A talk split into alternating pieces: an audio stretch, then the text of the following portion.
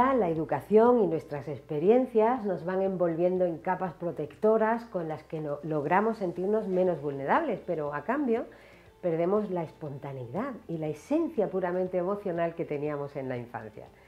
Querer arañar esas capas es imprescindible para desarrollar tu inteligencia emocional y como en cualquier proceso de aprendizaje de cualquier habilidad que quieras adquirir, pasamos por cuatro etapas.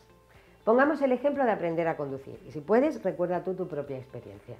La primera etapa es la incompetencia inconsciente, te llevan a todos lados, no sabes que no sabes hacerlo, vives ahí en la feliz ignorancia, pero un día pasas a la segunda cuando te das cuenta de que estaría genial conducir para tener más libertad. Entras en el sé que no sé hacerlo y eso te moviliza y te apuntas a la autoescuela. A partir de ahí estuviste durante un tiempo en la tercera etapa de tu aprendizaje, en el sé que sé hacerlo, con toda tu atención puesta en tus pies, tus manos, las señales de tráfico, la carretera, los demás coches. Uf, menos mal que gracias al hábito ahora conduces casi sin pensarlo y haciendo otras cosas, mientras has llegado a la cuarta y última etapa, ya no sabes que sabes conducir.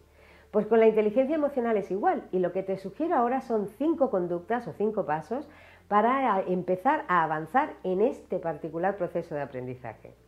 Lo primero es atender tus emociones. Dedica un rato diario durante un tiempo a identificar cómo te sentías con las conductas o experiencias que más recuerdes de cada día. Con tres o cuatro es suficiente.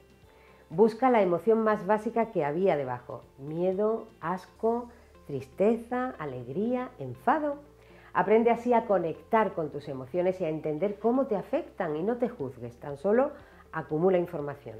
Cada vez serás más hábil para identificar y no confundir tus emociones. El segundo paso es correlacionar, tus sentimientos o emociones con tus pensamientos. Ya sabes que la emoción básica no la puedes evitar, pero sí que puedes actuar sobre los pensamientos con los que se mezclan.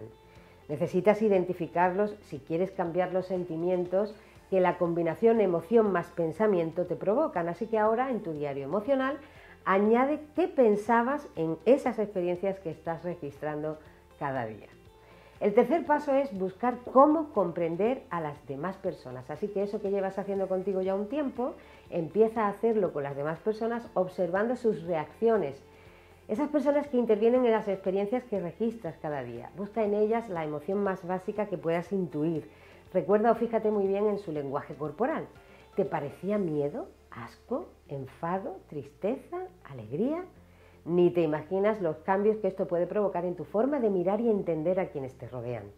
El cuarto paso es compartir tu mundo emocional, compartirte. Hazlo con frases asertivas que empiecen contando cómo te sientes tú y terminen comunicando lo que necesitas. En medio pon conductas, no juicios. Por ejemplo, me siento despreciada cuando llegas tarde. Me gustaría que hagas un esfuerzo por llegar puntual. O me entristece no haberme enterado a pesar de que llevo en este grupo mucho tiempo. Me gustaría sentirme parte de vuestras experiencias. El quinto paso es tomar algo que cambia la vida de las personas. Decisiones. Con todo lo que has observado en ti mismo o en ti misma o en las demás personas y con las experiencias que te ha brindado compartirte emocionalmente, Identifica qué aspecto o competencias quieres mejorar o cambiar. Y decide una para empezar. Métete así en el tercer paso del proceso de aprendizaje. Sabes que sabes conducir con conductas muy concretas que te ayuden a conseguir mejorar eso que has decidido. Vas a estar como cuando empezabas a conducir, muy pendiente de hacerlo bien, con todo tu esfuerzo consciente, pero pronto el hábito llevará tu aprendizaje al inconsciente y lo harás casi sin darte cuenta. Si lo has hecho para guiar un coche, ¿no vas a ser capaz de hacerlo para guiarte tú? Sí, es la respuesta que da a esta pregunta la gente inteligente.